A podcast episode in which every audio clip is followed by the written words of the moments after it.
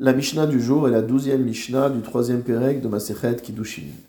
Kol makom shiesh Kiddushin ve'en avera. Dans tous les cas où il y a eu Kiddushin et où il n'y a pas eu de transgression, havalad roler achar hazachar. L'enfant suivra pour ce qui est de la lignée le père. Ve'ezo, de quel type d'union parle-t-on? Zo kohenet levia ve'israélite. On parle d'une fille de Kohen, d'une fille de Lévi, d'une fille d'Israël, chez ou les Cohen, Lévi ou Israël, qui se sont mariés avec un Cohen, avec un Lévi ou avec un Israël. Donc dans tous ces cas, le statut de l'enfant dépendra de celui du père. Si le père est Cohen, l'enfant est Cohen. Si le père est Lévi, l'enfant est Lévi. Si le père est Israël, l'enfant est Israël. Le Barthénora nous fait remarquer que la règle qui a été exprimée par la Mishnah n'est pas exhaustive. Pourquoi? Parce qu'on a un cas, c'est le cas du guerre chez Nassa Mamzeret dans le cas d'un converti qui se marie avec une mamzeret, yesh kiddushin ve'en avera. Il y a bien des kiddushin et il n'y a pas de avera. Ils ont le droit de se marier ensemble.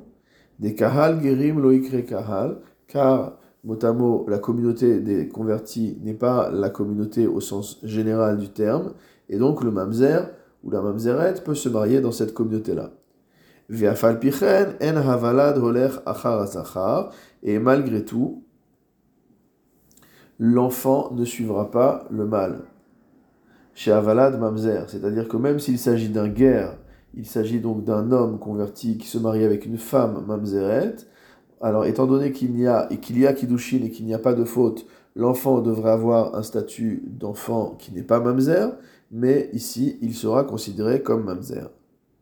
Évidemment, dans le cas inverse, dans le cas euh, d'une guillorette qui se marie avec un Mamzer, évidemment que l'enfant sera également considéré comme mamzer. La Mishnah continue Vechol makom shiesh kiddushin veyesh avera. Dans tous les endroits où il y a kiddushin, mais il y a également une transgression, havalad holer achar apagum. L'enfant va suivre celui qui a un défaut. C'est-à-dire que les kiddushin ont prise, les kiddushin sont effectifs, mais malgré tout, il y a une interdiction dans ce mariage. Ve'ezo, de quel cas parle-t-on? Zo almana lechoen gadol. C'est par exemple le cas du mariage d'une veuve avec un Kohen gadol. Grusha vachalutza, le mariage d'une femme divorcée ou qui a subi la chalitza, les Kohen idiotes, avec un Kohen simple. Mamzeret untina le Israël. Un mariage entre une mamzeret ou une netina, c'est-à-dire euh, les netinim sont les descendants des givonim, avec un juif, Bat Israël, les mamzer ou natin, ou encore une fille d'Israël, une juive, qui se marie avec un mamzer ou avec un natin. Donc dans le cas des Kohanim qui sont mariés avec les femmes qui leur sont interdites, l'enfant sera ce qu'on appelle halal, il sera pas sous la keuna, il ne pourra pas assumer des fonctions de keuna. Et pour ce qui concerne les euh, netinim ou les mamzerim qui se sont mariés avec des Israël, donc l'enfant aura le statut de natin ou de mamzer. La.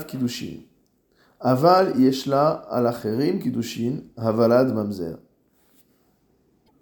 En ce qui concerne une femme qui aurait pu recevoir les kiddushin d'un autre, mais pas de la personne avec laquelle elle s'est mariée, alors havalad mamzer, l'enfant est considéré comme mamzer. C'est-à-dire que cette femme en soi n'a pas un psoul, elle n'a pas de défaut, elle n'a pas d'impropriété, le problème est dans l'union qui est faite, et non pas dans la femme en question. C'est-à-dire soit qu'il s'agit d'une femme qui est interdite à cet homme pour des raisons de parenté, euh, ou d'autres raisons similaires. Donc pour cette raison-là, l'enfant sera mamzer, puisque en kiddushin tovsinba, même si un homme, euh, cet homme remettait des kiddushin à cette femme, ces kiddushin ne peuvent pas avoir de prise. Ve'eze, donc la Mishnah va nous dire de quel cas on parle. Zehaba alachat mikol arayot shebatora. C'est celui qui a un rapport avec l'une de toutes les harayot, de tous les interdits sexuels qui sont euh, listés dans la Torah. Et le Barthénora précise, Shel Kritot, qu'on parle euh, d'interdits qui sont sanctionnés par une peine de karet. Est exclu de cette liste, évidemment, la Nida. Le rapport avec sa femme Nida est également une peine de carette, sanctionnée par une peine de carette, mais l'enfant d'une telle union ne sera pas considéré comme étant un mamzer, mais entre guillemets uniquement comme un ben ou une bat nida.